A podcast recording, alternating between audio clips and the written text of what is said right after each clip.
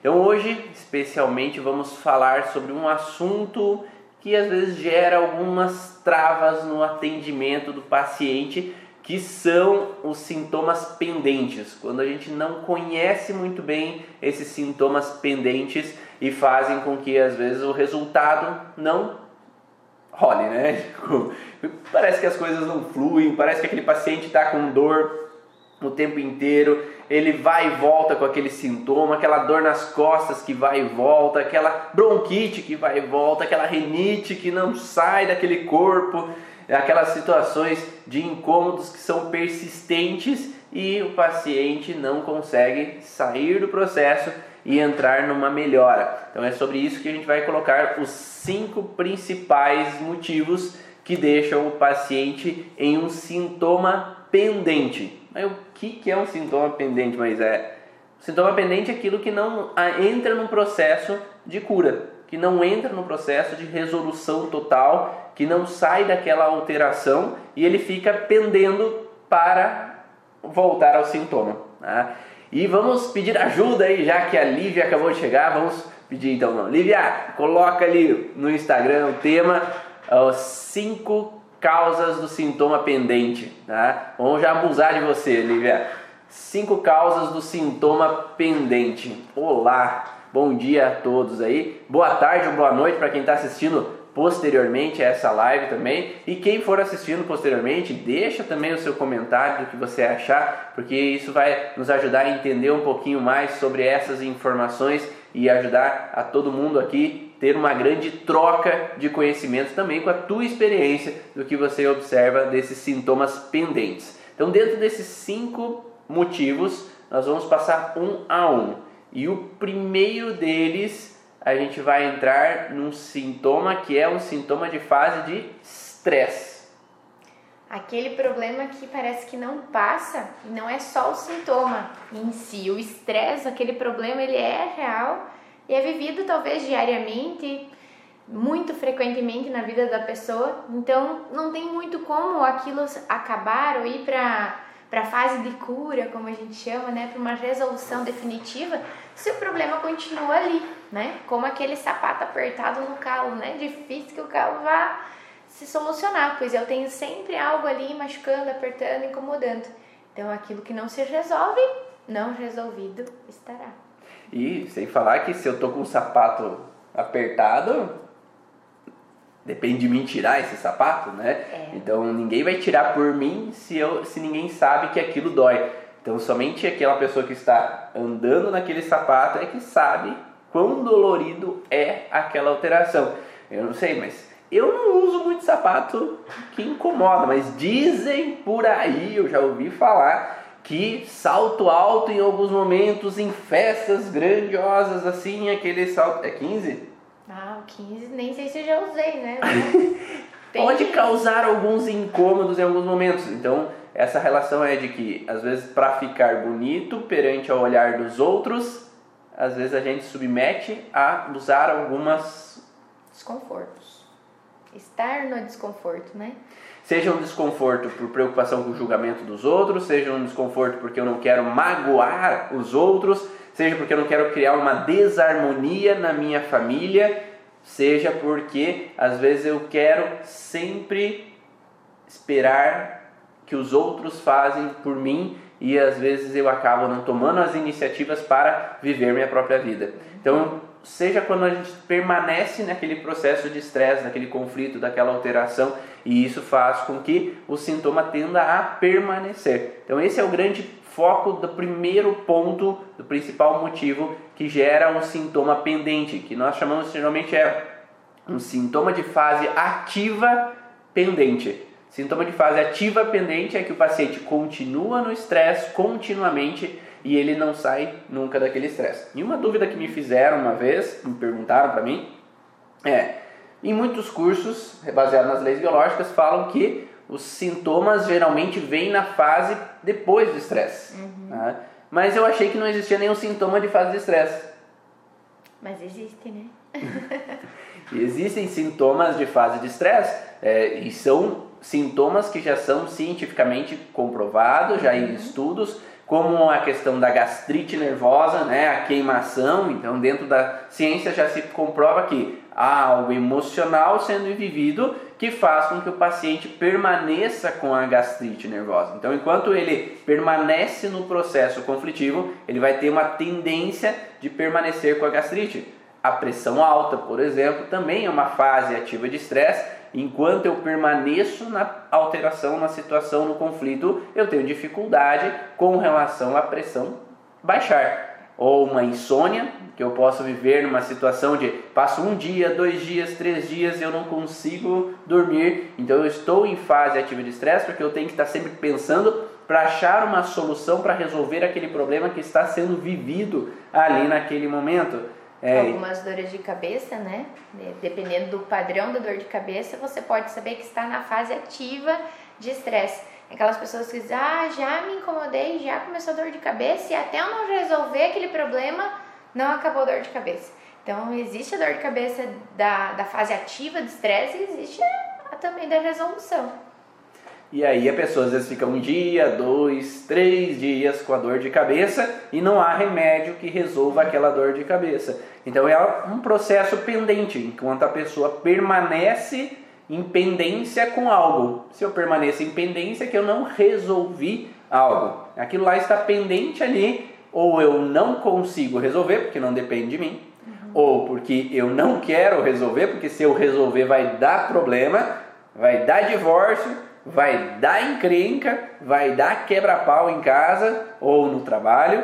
Então, às vezes eu preciso daquele trabalho e eu não posso resolver essa pendência com o chefe porque eu estou ali naquela situação de raiva, de incômodo, de frustração com relação ao chefe, ou eu tive um problema de herança que está em juízo e justiça e aí eu não depende de mim, porque depende do juiz deferir o que que ele que que é a, o, o, veredito. o veredito daquela informação, seja porque houve um acidente e às vezes eu não estou recebendo dinheiro daquele aquela outra pessoa que provocou aquele acidente. Então tudo aquilo que permanece em fase de estresse.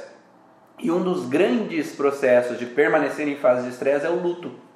Uhum aquilo que não passa, né? Aquela dor que às vezes eu não consigo superar, né?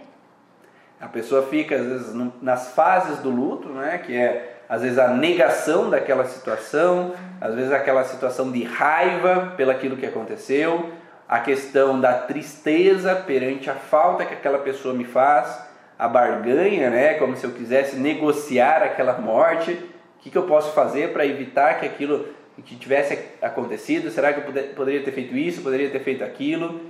Ou a situação até chegar na aceitação daquilo. Então, quando eu passo por todo esse processo, eu saio daquele, daquela alteração com relação ao luto vivido ali naquele momento. Então, são várias as possibilidades que nós podemos permanecer em fase de estresse e isso gerar algum sintoma. E muitas vezes a gente vai perceber nesse paciente não necessariamente sintomas físicos, mas todos os sintomas emocionais em geral. Não dá para generalizar todos, porque tem a crise epileptóide que também pode desencadear sintomas. Mas a grande maioria dos sintomas psiquiátricos eles vêm na fase de estresse.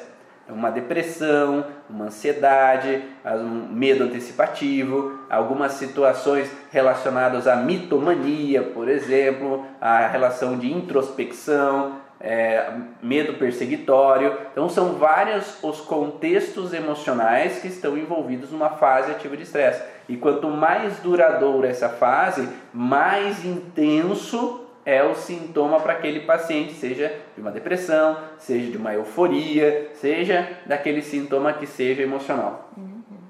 E tudo aquilo que a gente permanece tende a crescer e talvez mesmo quando a gente passe dessa fase, exista também uma carga um pouquinho maior para a gente ter um sintoma que pode ser pós-estresse.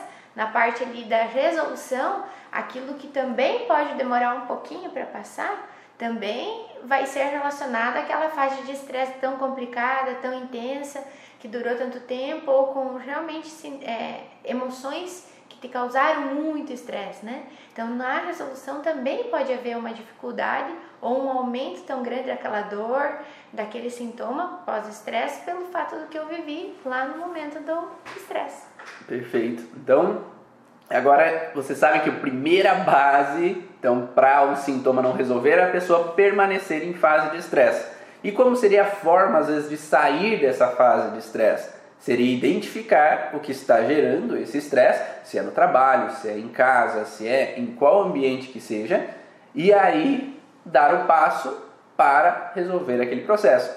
Então, ou eu posso tomar uma direção, ter um diálogo às vezes com meu parceiro, com a minha parceira, sincero de preferência, né, que seja falado as verdades, né, dentro do que é possível, né, ser falado. E o discutir não leva a nada, mas o diálogo ele realmente ele modifica a situação. Se é possível dentro do trabalho eu conversar com meu chefe, com meu colega de trabalho, seja de uma forma sincera, né? Porque você pode, às vezes, atribuir então uma fala com aquela pessoa, uma conversa realmente para uma resolução daquela situação dentro do que é possível uma resolução. Então, se eu estou é, sabendo que eu não fiz nada, que eu não agi de forma incorreta, ou se eu fiz, que eu tome então essa responsabilidade para mim, ó, me desculpe, realmente naquele momento eu tomei talvez uma escolha errada, eu agir de uma forma que eu achei de, deixei a desejar naquele momento, mas a sinceridade é o que geralmente muda a percepção. E muitas vezes os conflitos eles vêm pelo não entendido. E o que é esse não entendido? Alguém falou alguma coisa no ouvido da outra pessoa, ou eu imaginei que a outra pessoa tinha ficado irritado, incomodado com aquilo que eu fiz, eu deduzi algo e tudo que não é dito não é entendido. Então, geralmente, os grandes conflitos vêm de uma dificuldade do entendimento, do diálogo e aí a compreensão da, da forma com que a outra pessoa pensa, porque cada um tem sua forma de pensar e às vezes a gente não olha com o olhar do outro, a gente olha o outro com o olhar nosso. E quando a gente pensa em DHS, né, Ivan, a gente vive algo em solidão, né? Aquela coisa que não se pode falar ou não pude dividir. E geralmente aquele não dividir fica em não dividir. E eu fico estressada, incomodada com a pessoa ou com a situação, até que talvez um dia eu dê esse start de pensar diferente ou de realmente conversar com outra pessoa que a outra pessoa possa dizer: não, mas será que foi tudo isso? Ou eu conheço essa pessoa, talvez não seja bem assim. Ou por que você não vai lá e conversa? Agora vocês estão mais calmos. Então, o fato de a gente dividir, que seja às vezes até com uma terceira pessoa, para depois você ir lá e tentar resolver aquela tua situação, é muito mais fácil, fica tudo mais claro e você de certa forma descarrega um pouquinho aquele caminhãozinho aqui para quando eu chegar lá no momento ser mais fácil, mais tranquilo, mais leve. Por consequência, uma outra pessoa ou a situação já diminuiu mesmo, aquele contexto todo tão difícil, tão grave. Então, o fato de eu ter contraído um DHS na solidão, quietinha, sofrendo calada, né, onde eu não conseguia um apoio, eu ir buscar apoio em alguém, uma outra pessoa, apoio em, em meditar, em, em rezar, em fazer alguma coisa que te deixe calmo, para daí sim eu ir lá e tentar resolver esse meu conflito, que seja terapia também, né? Às vezes a gente se cala para algumas coisas, mas a gente se abre em outros momentos e isso já faz fluir tudo e vai mais fácil. Muito melhor na terapia, digamos assim. A né? gente Porque consegue aí, ser verdadeiro, né? Muito e, mais. E reconhecer, às vezes, algo que não é pelo olhar meu. Porque uhum. aí tem uma outra pessoa mostrando todo o panorama daquela situação. Mas você já olhou por esse lado? Você já olhou que a outra pessoa pode ter pensado assim e não assim como você está pensando? Então essa questão de olhar com os olhos do outro, né, fazem com que às vezes a gente possa às vezes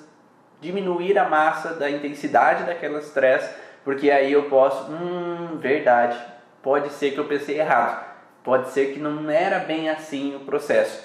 E aí a gente sempre fala que existem três lados em geral para se olhar. Existem os dois lados da moeda, né? Tem o teu lado e o lado da outra pessoa, mas tem um lado do terceiro.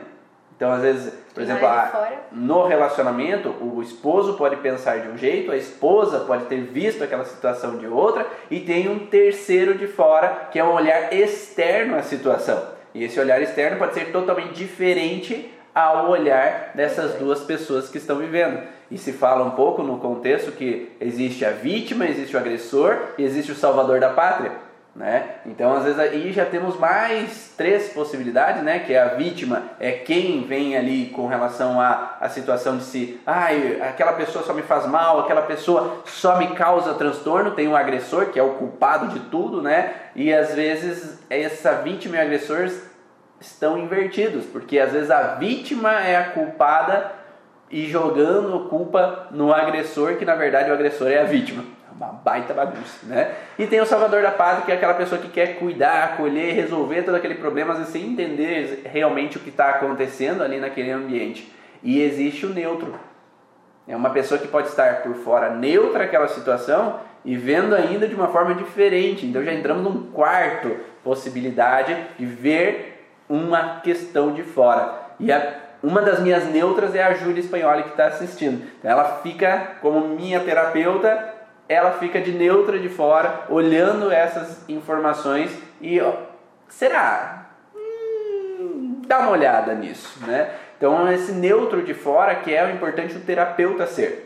Nem tomar as dores do paciente, ai tadinho, você sofreu, ah, que dó. E aí você só estimula o vitimismo daquele paciente e o paciente é o único que tem a capacidade de sair daquele processo se ele for vítima, uma criança vítima, ele nunca vai ser um adulto responsável pela sua própria vida. É, então nós temos que, como terapeutas, colocar o paciente na cadeira do, da responsabilidade, né? Como falamos na live da semana passada, né? É, e essa cadeira da responsabilidade é eu sou responsável pela minha própria vida e eu vou tomar as ações para ser o melhor para minha vida. Só que se você permanece deixando ele como vítima, ele vai precisar sempre de um colo de alguém. E claro, se você é um terapeuta que gosta de dar colo, vai ser ótimo para você.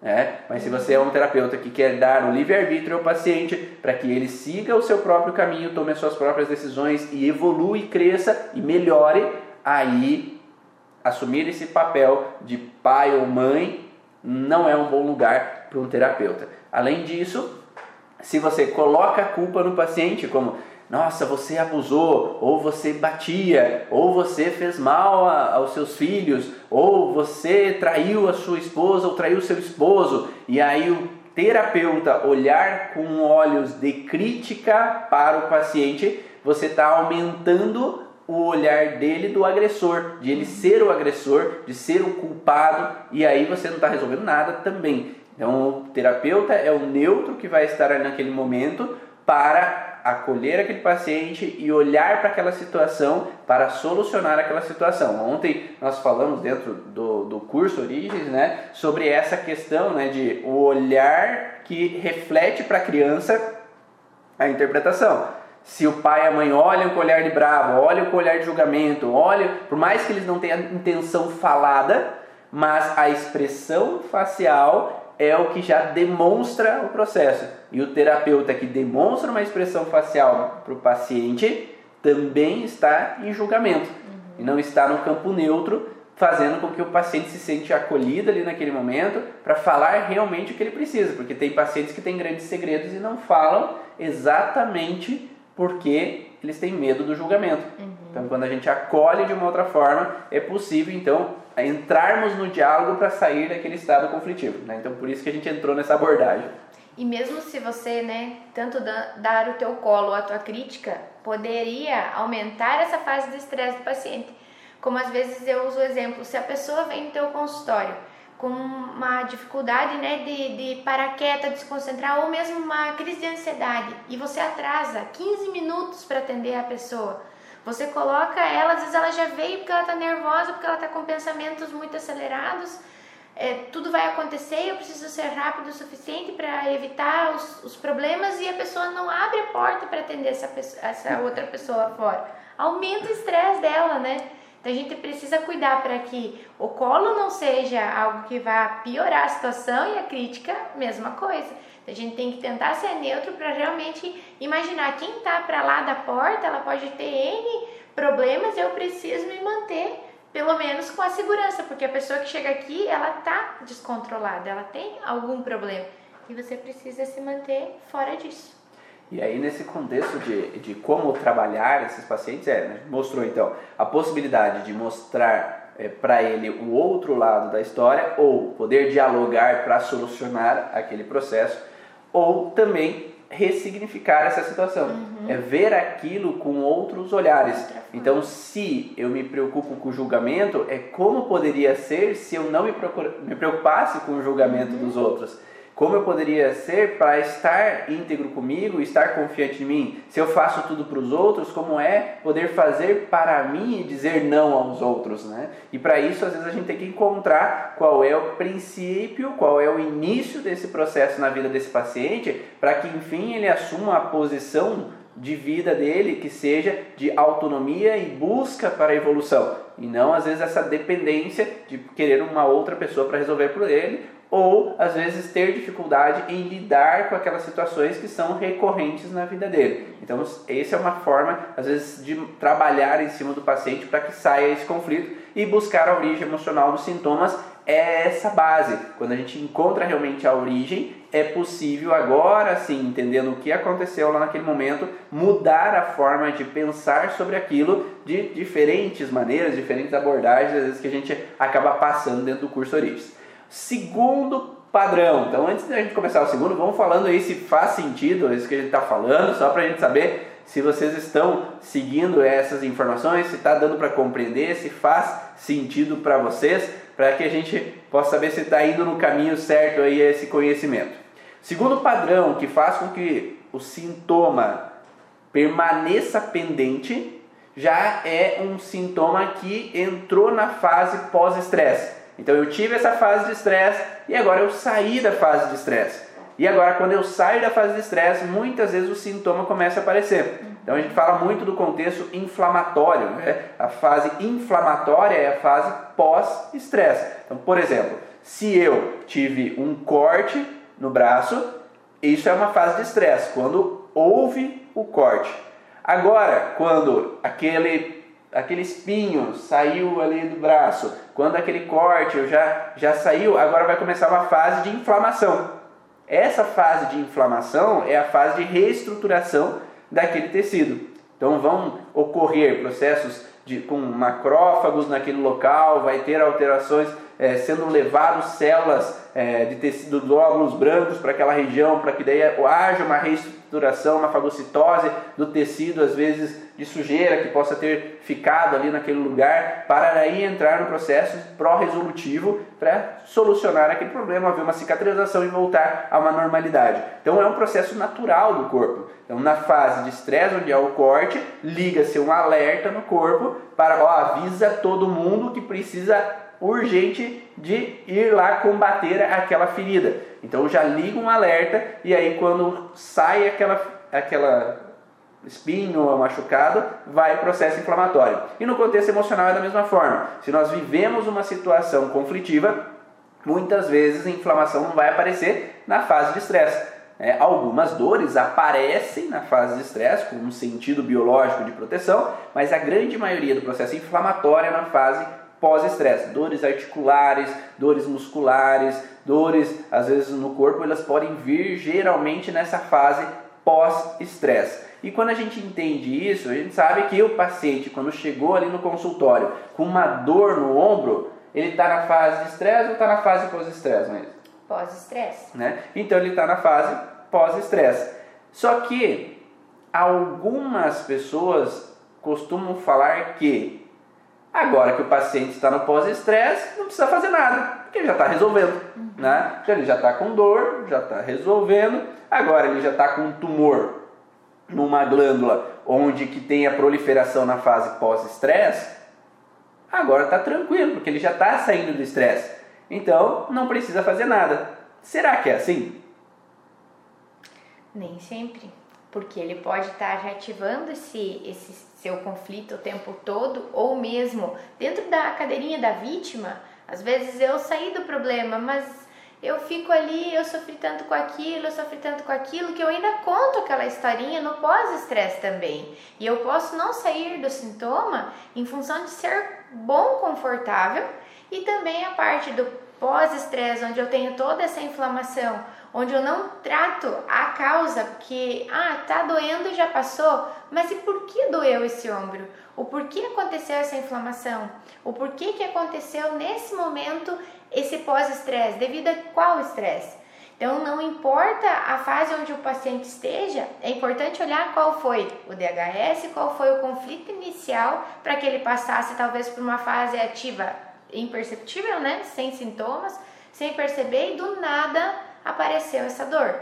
Por exemplo, essa questão das dores articulares. Às vezes as pessoas vêm exatamente com esse comentário: não aconteceu nada, eu não faço é, nenhum esforço repetitivo, eu não bati, eu não fiz nada, nada, não tem motivo para isso estar tá doendo dessa forma. Então, a gente dizer que está doendo, tá, tá tudo certo, nem ele percebeu o que foi que causou. Talvez isso fazem anos que ele estava naquele momento de estresse que talvez queira dizer para você que ele vai ficar também anos doendo. Será que vamos esperar anos ele resolver? Sendo que quando a gente olha para a origem emocional, quando a gente vai lá no fundinho e traz aquela situação que realmente causou, a dor cessa muito mais rápido. O corpo entende, ver por outro lado.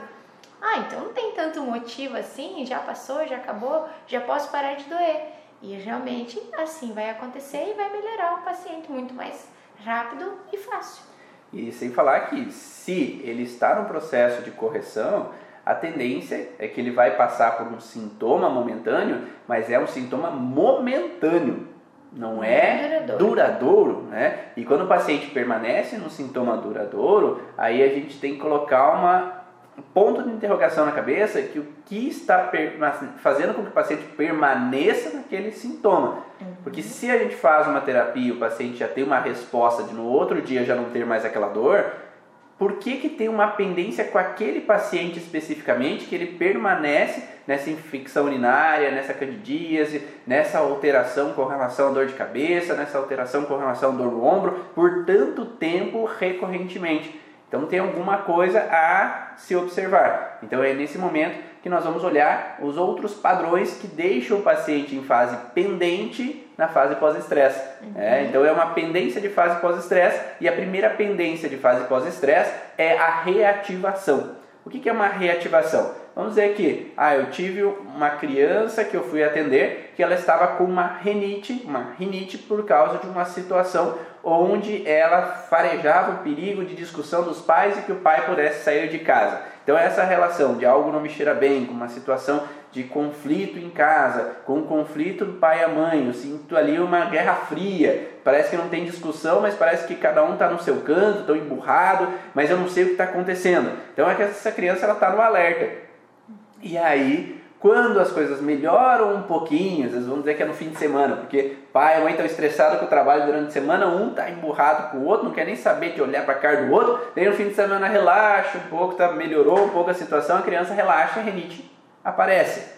Agora, se na próxima semana voltar o clima tenso, voltar o clima ruim, um emburrado com o outro, estressado com o trabalho, a criança vai ligar o alerta de novo. Lembra que nós falamos anteriormente? A expressão facial dos pais, quando aquela bufadinha, o olhar de canto, aquela situação de tensão, ela dá uma tendência a criança sentir. Ih, tem algo de ruim acontecendo no ar. Então a criança se conecta com essa informação e observa que há algo de alerta que ela tem que ficar de prontidão perante o que pode vir a acontecer. E aí, nesse sentido, quando não cessa o processo, a criança vai reativando a alteração. Então, esse processo de reativação é quando eu vivo uma situação igual à anterior. Uhum. O pai e a mãe brigam, discutem, eu tenho uma bronquite.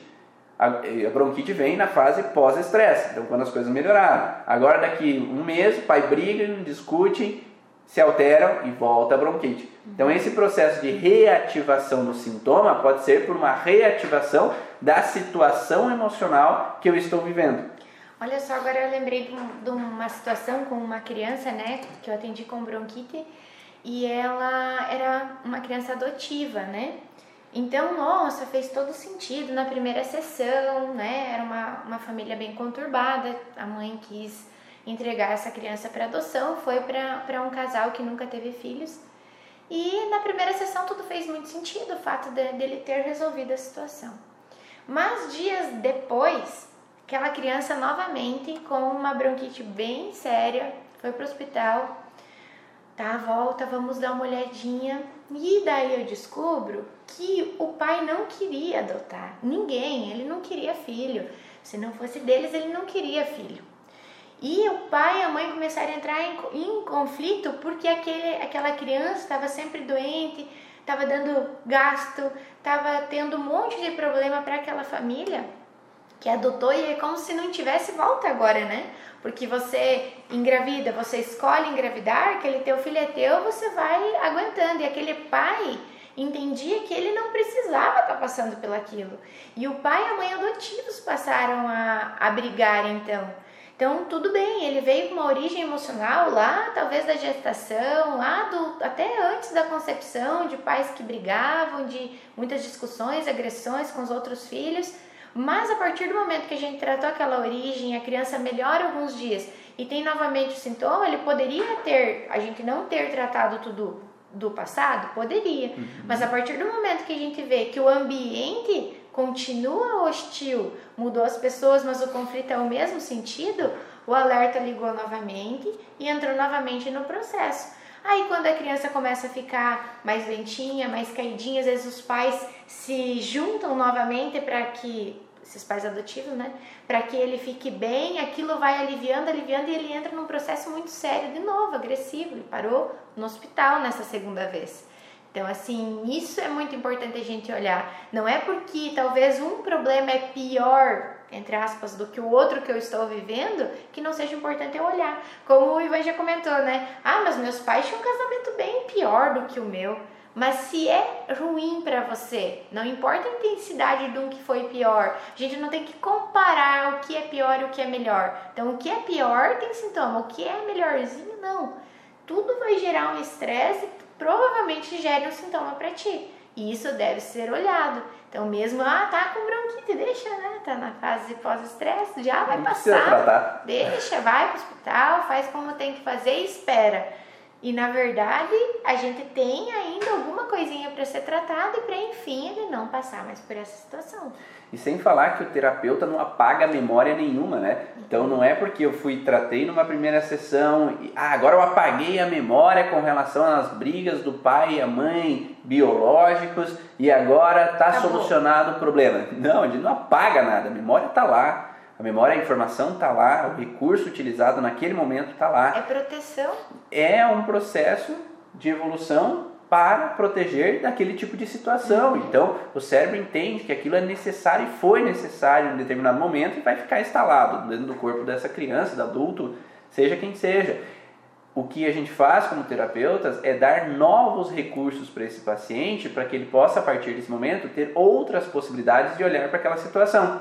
Só que se é uma criança, a gente está dando recursos para os pais, uhum. mostrando para os pais o que aquela criança não olha, porque a criança não tem o entendimento de mudar a mente dela, de mudar a forma de agir a partir daquele momento. Por isso que o entendimento tem que ser dado aos pais. Por isso que eu sempre prezo muito que os pais estejam presentes dentro da consulta e eu falo para os pais o que está acontecendo. Porque é os pais que têm que ter o um entendimento e mudarem a forma do que está acontecendo. Enquanto eles não mudam a forma de agirem, a criança vai ter uma tendência em voltar sempre do mesmo princípio, voltar do mesmo sintoma. Então, porque ainda aquela memória está lá no inconsciente e pode ser reativada a partir do momento que ocorram novas situações. Então, dizer que você atendeu um paciente e não, agora eu apaguei aquela memória, nunca mais você vai ter esse sintoma, não é uma verdade absoluta. Porque ele pode sim ter esse sintoma, porque ele tinha aquele recurso, agora você deu um outro recurso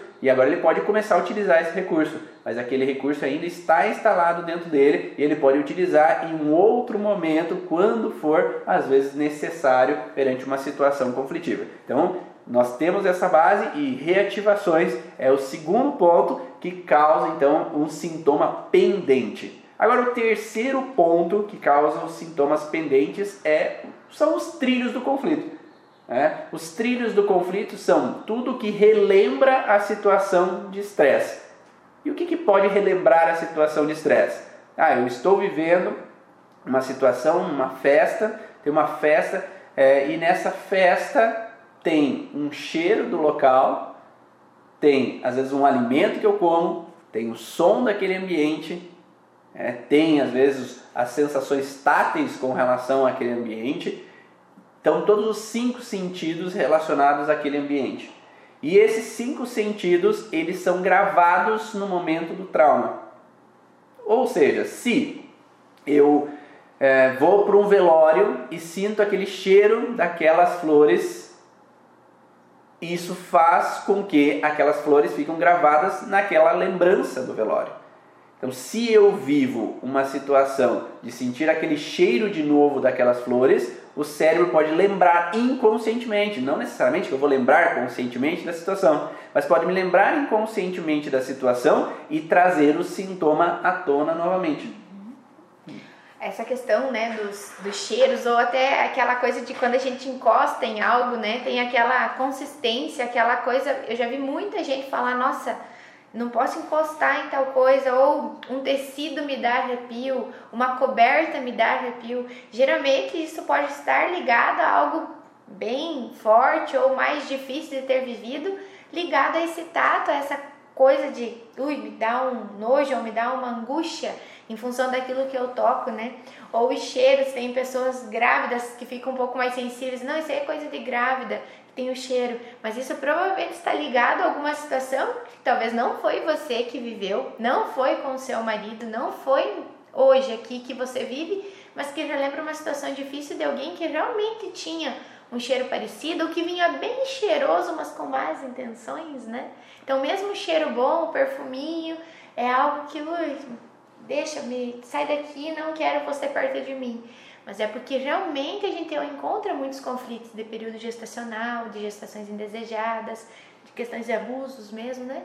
Então, tudo aquilo que relembrar uma situação difícil, mesmo vivida por um antepassado meu, está gravado como algo ruim e algum recurso está naquele momento.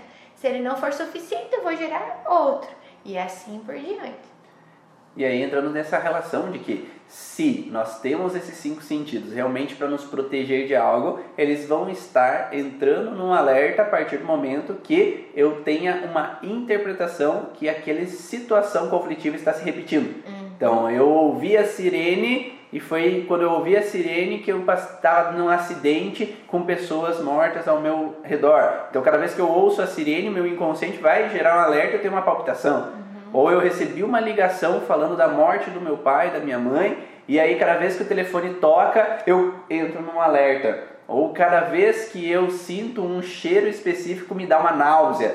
Né? Então são várias as possibilidades que podem entrar nesse papel de que um som, um gosto, um cheiro, um toque pode me relembrar consciente ou inconscientemente um sintoma. Porque às vezes tem pessoas que têm uma rinite, uma rinite por causa do cheiro da primavera. Uhum. Então, as flores, o pólen me trazem rinite. Ah, a culpa é do pólen. Aí essas árvores aqui de pato branco, elas são, ah, são elas são um problema para mim. Vamos cortar, né? E a, o que representa é que aquele cheiro específico traz uma lembrança no inconsciente, e é no inconsciente, porque eu não, não lembro que é, aquele cheiro estava relacionado a um conflito que eu vivi, mas o meu cérebro gravou aquela informação e deixa aquela marca. Além dos cinco sentidos, nós temos o tempo e o espaço. Né? O que, que seria esse tempo e o espaço? O tempo seria a hora específica que aconteceu aquela situação conflitiva tanto é que tem pessoas que falam: ah, não sei o que acontece, 6 horas da tarde começa a me dar um sono, uhum. começa a ficar cansado. A dor de cabeça sempre começa às 5 horas da manhã, ou sempre quando tal começa a escurecer, eu começo a ficar angustiado e inquieto. Então, esse tempo ele remete a uma situação vivenciada naquele tempo específico. Então foi naquele horário específico que eu vivi o conflito e isso faz com que eu sempre acorde naquela hora, que eu sempre tenha um sintoma naquele horário específico e é isso que é importante olhar no paciente. Se o paciente tem esse padrão no horário, no tom específico, é importante olhar que tom específico é esse, qual cheiro específico, qual horário específico, que ambiente específico, que além do tempo tem um espaço, o espaço é o local. Ah, sempre quando eu estou num lugar fechado, eu sinto falta de ar. Uhum. Sempre quando eu vou pisar na água, eu tenho um espirro. Sempre quando eu saio do banho, começa a me coçar o corpo. Então, qual que é o local que remete à aparição de um sintoma? Porque esse local nos diz com relação ao conflito inicial que essa pessoa viveu de forma real ou simbólica. Isso mesmo. E mesmo que seja essa questão simbólica, né, virtual, que às vezes a gente cria, o fato de você não ter visto realmente algo ou que você viu, mas você não viveu, por exemplo, a questão de filmes, né? Eu tive também uma paciente que estava com 41 semanas de, gestações, de gestação da primeira filha e ela chegou muito angustiada que ela não queria passar por uma cesárea. Sim. E se ela chegasse, por exemplo, até na terça-feira, a médica falou: na terça-feira, se não nascer, nós vamos fazer cesárea. Ok. E ela veio para mim numa quarta, então, da semana anterior pra gente fazer. E quando eu vou encontrar a informação, foi naquela época da guerra da Síria ela, eu pedi para ela se ela tinha percebido algo em relação à criança, tivesse sofrido algo em relação àquilo. E ela disse que ela viu na TV uma criança chorando sozinha e o jornalista falou que aquela criança tinha sido é, ficado órfã, pai e mãe tinham falecido e que ela ali estava perdida esperando alguém reconhecer ela para levar para casa. E ela disse que aquilo tocou tanto que ela, ela grávida, ela pensou: que mundo é esse? Aonde que eu vou colocar essa minha filha? Meu Deus do céu, minha vontade é de ir lá e trazer essa criança e ficar comigo, porque é injusto, porque não esse mundo. E ela falava isso, não que esse mundo tá virado, porque que desastre. Eu falei para ela, né, se acalmar, que tudo isso existia um motivo para ela ter a filha dela nesse momento, para que ela tivesse visto isso mas que impactou ela de certa forma, que talvez ela poderia estar deixando mesmo, quanto mais protegida a filha dela, para que não passasse nada próximo àquilo, ou que pela por ter tido essa compaixão com a criança, talvez eh, sinta que realmente poderia ser aquela filha, ou poderia ser aquela o acolhido, né? Então, para que ela mudasse a visão de que com certeza aquelas crianças também iriam ter pessoas que iam se compadecer, que iam ajudar, questão dos países, todo mundo estava se, se, se, unindo para ajudar aquela situação, então que era para ela ficar tranquila. E na segunda-feira, antes da terça, que era o prazo, ela teve a filha dela de parto normal muito rapidinho. Parto fácil e rápido, sonho de todo mundo. Então, assim, a partir do momento que você realmente tira aquela coisa que mesmo virtual ela não tinha um motivo real para que na vida dela, nossa, minha casa não é boa, estou com situação difícil financeira, não tenho o pai do filho. É algo virtual que ela vive de coisas que ela viu e ela não consegue se libertar e causa um problema tão grande a ponto do corpo dela realmente se fechar. Sim. É, e o, o, o parto, já diz a minha esposa, que é doula, o parto vai ser tão longo ou tão difícil quantos conflitos mal resolvidos daquela paciente. Então, uma paciente que não se trabalha antes da gestação, por isso que a minha esposa ela trabalha sempre o a pré-parto. O pré-parto é trabalhar conflitos, trabalhar situações de estresse vividos perante ao que já foi ocorrido, meditações para que aquela mulher esteja bem no momento do parto. Porque se eu tenho medo de perder, se eu tenho incômodos com relação a partos anteriores na família, não há dilatação. Eu vou ter uma restrição para que o feto nasça. E isso vai criar um grande bloqueio para que na hora que for para ser, vai ter dificuldade, vai ter epísio, vai ter isso, vai ter aquele outro, né? Todo o médico vai usar dos artifícios dele para auxiliar o processo porque vai estar mais difícil para aquela mulher. Então, esse entendimento de trabalhar o pré-parto faz com que aquela mulher esteja muito mais preparada para aquele momento. E por isso que muitas vezes o parto normal é visto com tanta recriminação, com tanto problema, porque às vezes não é o problema do parto em si, o problema está nos conflitos remetidos a esse parto. Quantas mulheres lá no passado tiveram vários filhos, tiveram dificuldades no parto, tiveram mortes no parto e que trazem uma memória para essa mulher que está aqui no aqui agora de que é perigoso dilatar na hora do parto, que é perigoso ter o filho ali naquele momento. Então são possibilidades, né, que a gente coloca, tá? Então, nesse sentido de tempo e espaço, né, que fazem com que volte ao estado conflitivo, nós também temos o espaço corporal. Né? Esse espaço corporal é que posição eu me encontrava enquanto eu vivia o conflito. Uhum. Eu posso me encontrar rezando, sofrendo, com uma, uma situação de separação e apresentar uma psoríase no cotovelo porque o cotovelo estava encostado ou juntando os dedos das mãos, né, perante a uma salvação de uma pessoa que eu estava rezando no hospital porque aquela queria que aquela pessoa não morresse. Uhum. Eu posso entrar numa situação de que eu estava numa posição no carro quando aconteceu o acidente e aí sempre quando eu entro naquela posição eu posso ter uma dor específica.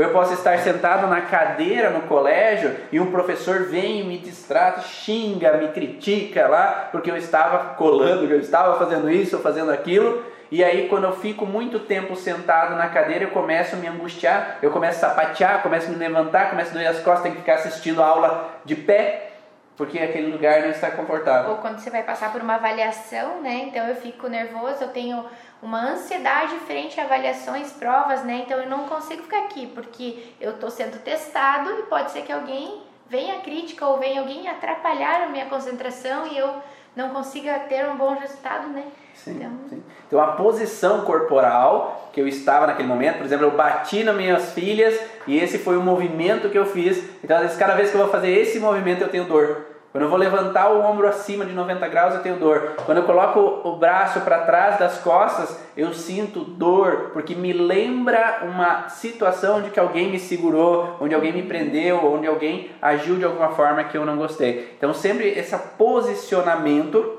corporal, ele também pode lembrar uma situação de estresse que eu posso ter vivido. Posição fetal, né? A posição fetal, em, em muitos pacientes, por exemplo, na terapia crânio-sacral, em algumas técnicas, eles entram em posição fetal, que é a posição de lembrança do momento do estresse. Uhum. Né? Porque muitas vezes na crânio-sacral, por exemplo, você entra na, no posicionamento para lembrar da memória, para daí libertar aquela memória.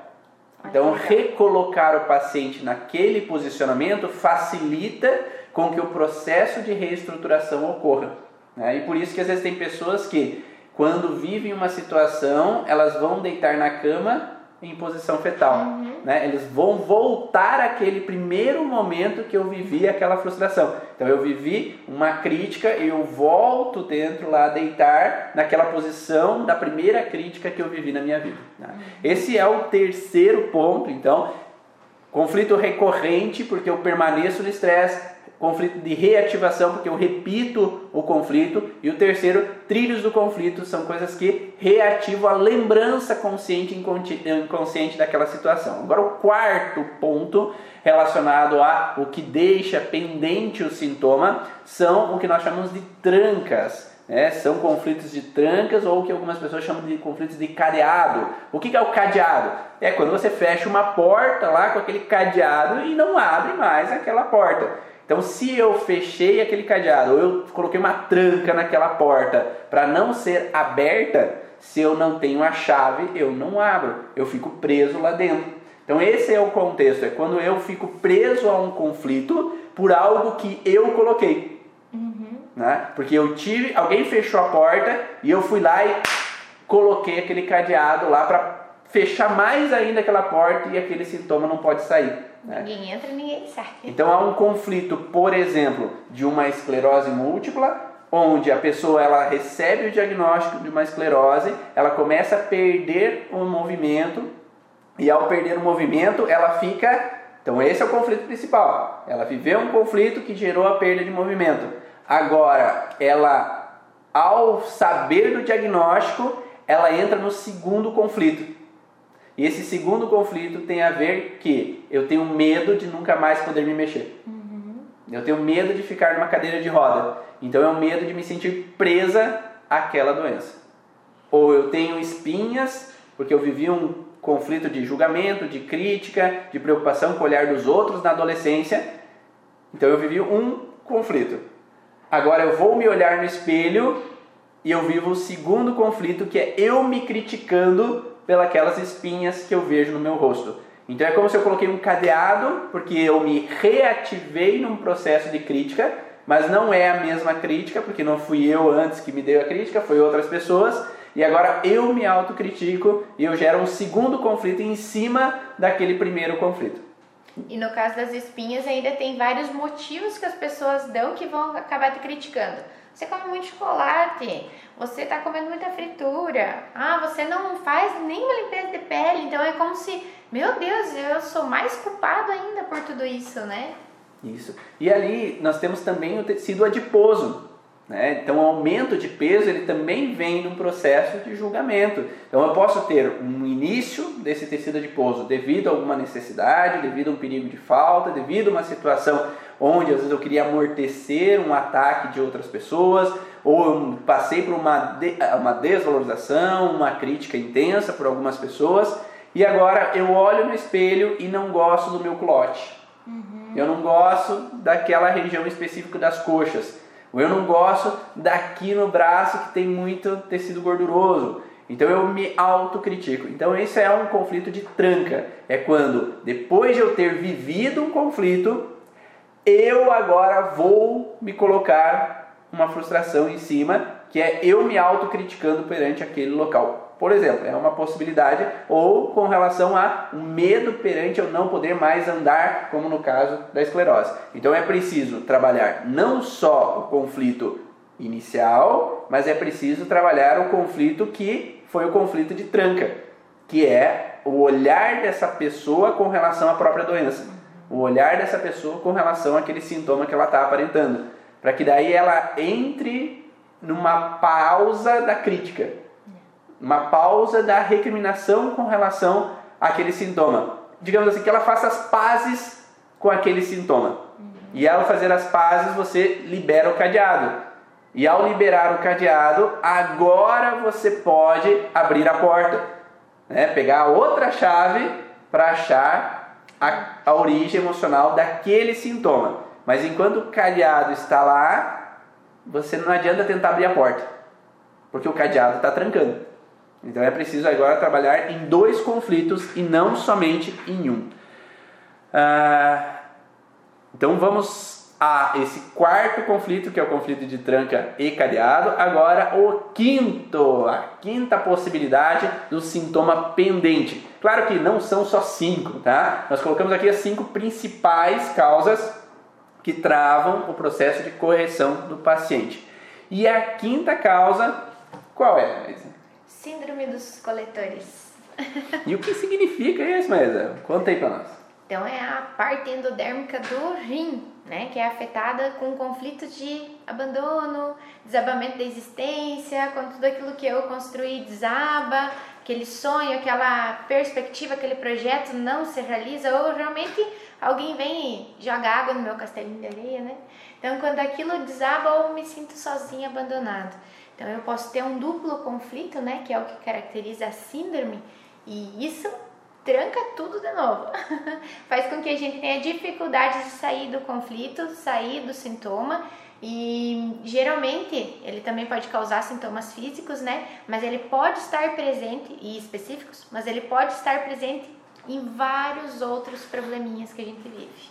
E esse contexto, ele entra sempre no padrão que nós temos um, um DHS inicial, ou seja, um trauma inicial que gerou um sintoma específico inicial. Uhum. Tá? Então, sempre para desvendar qual é a causa do conflito inicial, é importante saber a origem emocional de cada um dos órgãos e tecidos do corpo. Quando a gente entende a origem emocional de cada um dos órgãos e tecidos do corpo, a gente pode reconhecer o porquê que ele está em alteração. Se a gente não conhece, não reconhece, não tem como saber o porquê aquele tecido específico está em alteração. Uhum. Então, por isso é importante, ou se eu sou um terapeuta, reconhecer isso, buscar estudar a origem emocional dos sintomas, ou se eu sou um paciente, buscar alguém que saiba olhar para isso, né? alguém que saiba reconhecer. E mesmo nós, como terapeutas, às vezes não conseguimos olhar para nossas próprias dificuldades, nossas próprias informações. A gente cega em alguns momentos. Então, às vezes é preciso Na verdade, a grande maioria das vezes é preciso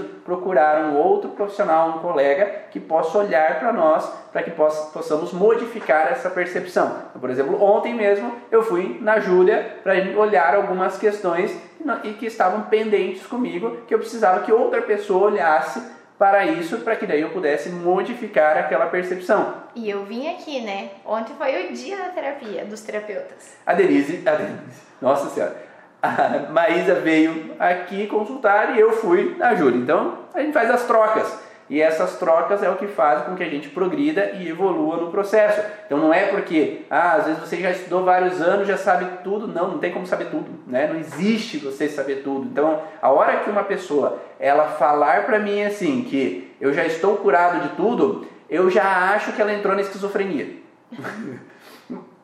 tá fora da casinha porque não é possível se trabalhar sobre tudo, há muitas coisas. Né? Já diz Emmanuel Corbel que quando a gente corrige tudo, a gente está morto, né? porque a gente já transcendeu, já não Acabou. precisa estar tá mais aqui, vai embora. Né? Então, sempre temos um processo de evolução e um processo de caminhada para entender essas alterações. Então, por isso que eu falo tanto que um terapeuta precisa ser trabalhado, mas por outra pessoa, porque se nós achamos que, ah, não, já encontrei tudo, não acho mais nada em mim, é porque tem algumas coisas escondidas que não tá fácil para você olhar, porque eu não quero olhar aquela informação.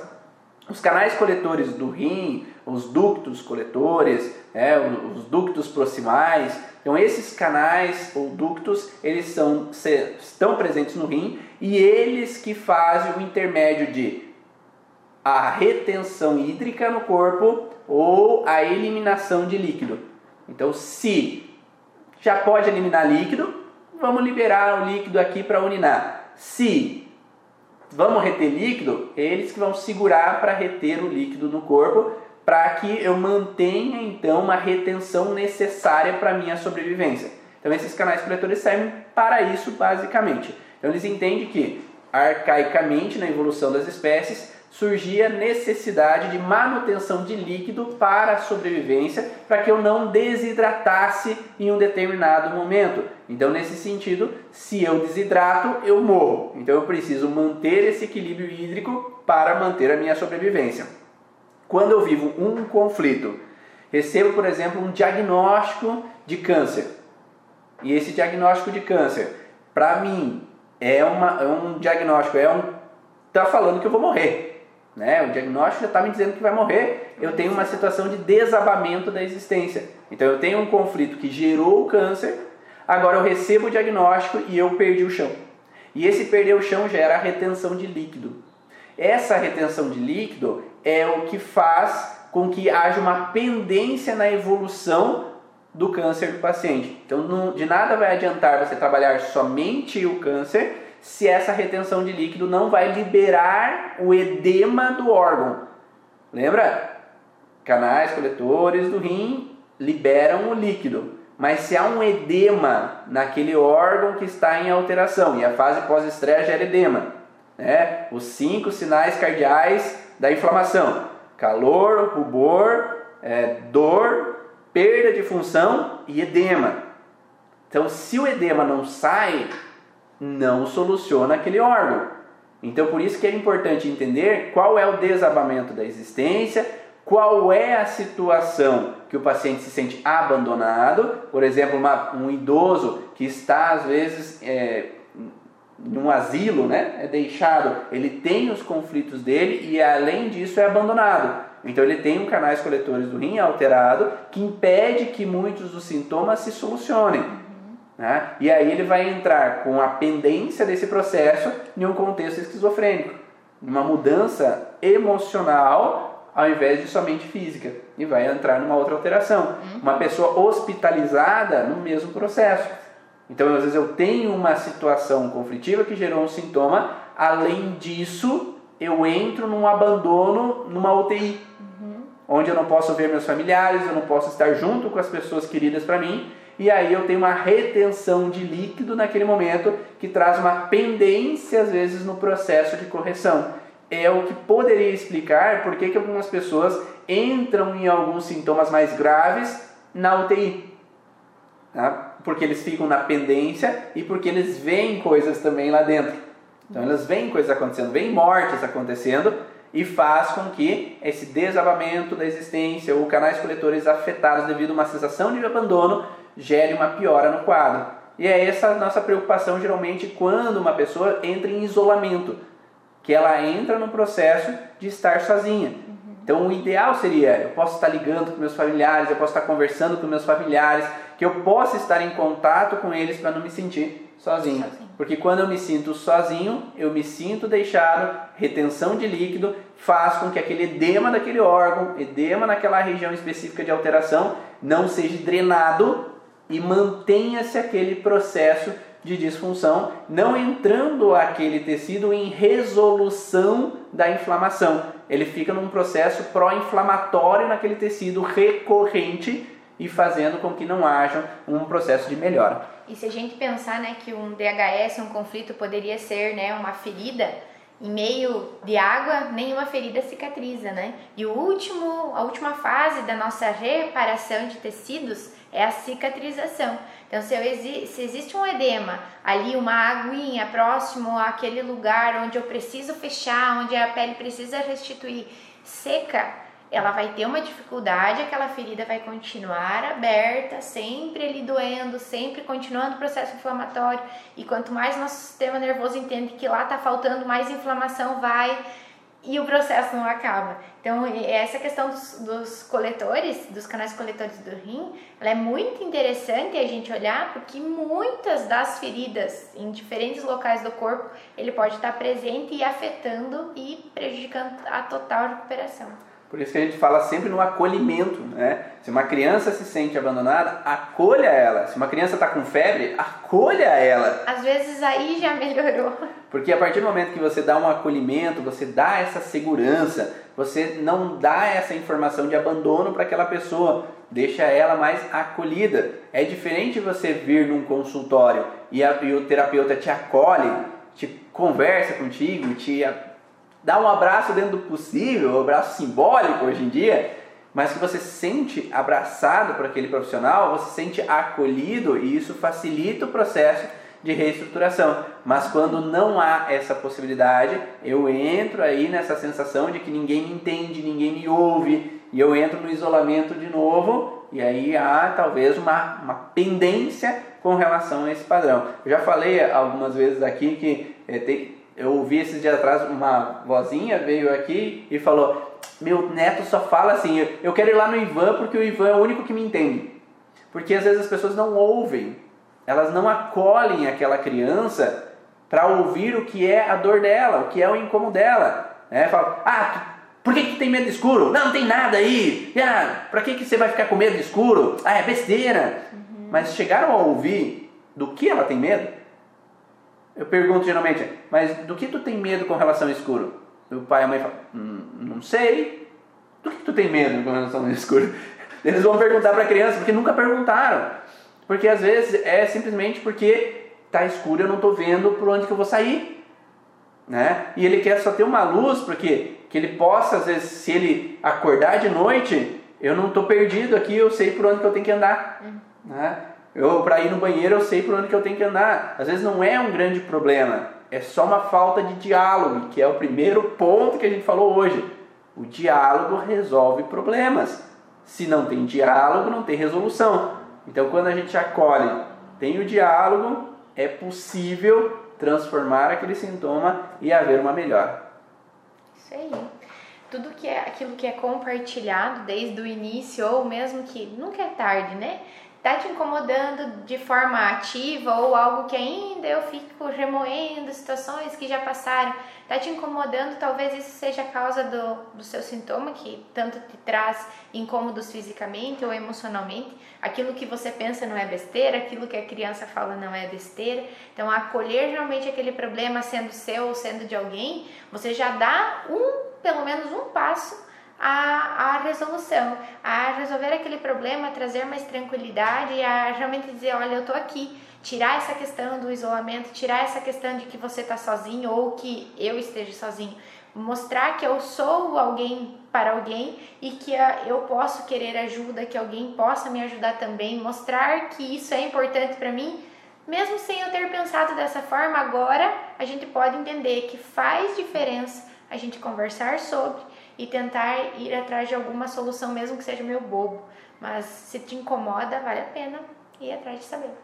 A Cris coloca, serve quando crianças que são deixadas no quarto de castigo sem internet, TV, celular? É uma questão de abandono, né? principalmente se não há o diálogo. Uhum. Né? Por que, que me deixar aqui? O que foi que eu fiz? Será que houve, eu posso me sentir injustiçado? Então tudo vai depender da percepção dessa criança, como ela percebeu essa situação.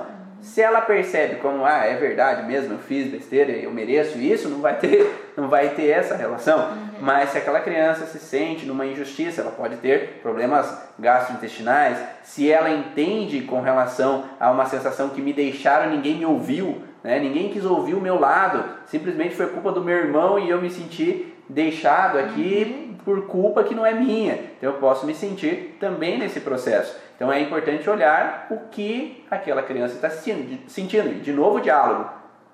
Por que você agiu assim? O que está acontecendo?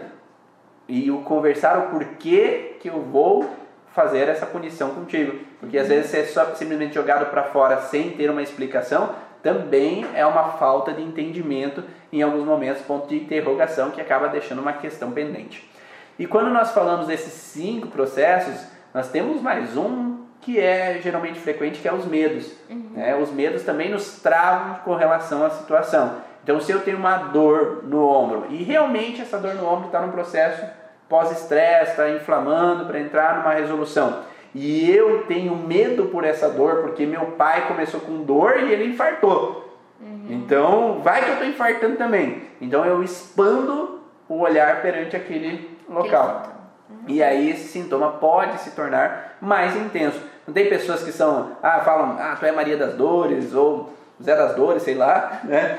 Que tem às vezes a expansão daquela dor. Né? E outra pessoa assim, ah, eu tenho dor, mas eu não foco nela e, e, e alivia. Né? Então é, depende da forma com que tu olha perante a situação, também tu expande ou diminui a intensidade perante ela. A gente sempre fala que quando nós temos o conhecimento da origem emocional dos sintomas, a gente sabe que aquela dor tem um porquê estar ali. E quando a gente entende aquele porquê, ah, eu entendi já porque que eu tô com renite, hein? Ah, entendi já porque que eu tô com dor de cabeça, tá, tá, entendi.